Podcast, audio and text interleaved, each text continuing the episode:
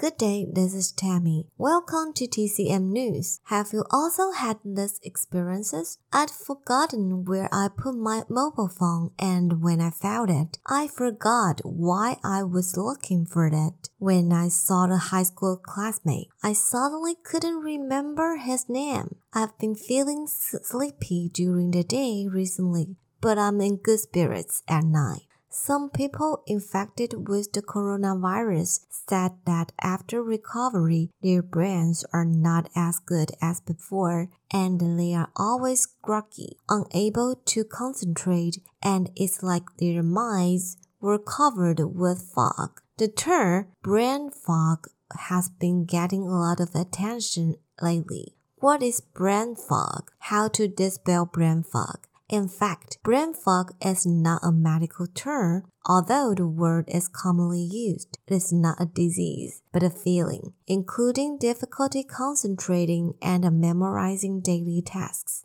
The director of a hospital said, the feeling is similar to what we called muddled I used to do it easily, but now I suddenly find my brain is holding me back. Recently, the number of patients consulting this issue in outpatient clinics has increased. During the recovery process, the high probability of brain fog had attracted everyone's attention. A study showed that more than half of many COVID 19 patients showed significant fatigue. One in three had dizziness, headache, depression, anxiety, changes in sleeping habits, and difficulty concentrating. And one in five had thoughts, language use, and memory problems, even if the infected person is only mildly ill.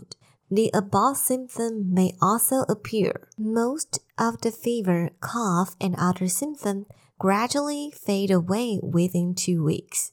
But the average recovery period of brain fog is 98 days, which takes longer to recover. But thankfully, the symptoms don't last forever. Doing three tricks can also help slow down the symptoms of brain fog. The first way is mental preparation. Don't be overly anxious.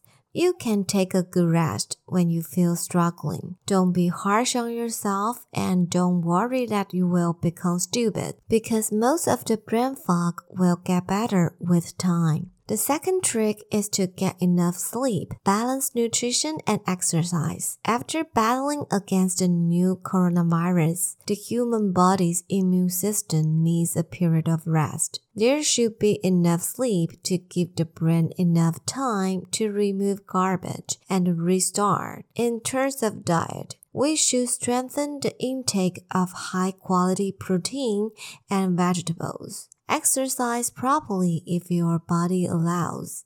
Get more sun exposure for the intake of vitamin D, etc. The third method is to arrange work reasonably, reduce noise and external interference in working environment. Set reasonable goals for yourself to maintain motivation. Write down things to do and do one thing at a time. You can also participate in cognitive training to enhance brain vitality, such as playing games like Sudoku. But still remember if you or your friends have obvious emotion distress, you or your friends need regular treatment under the guidance of a psychologist. Today's news come from China Health News. Hope you like it. See you.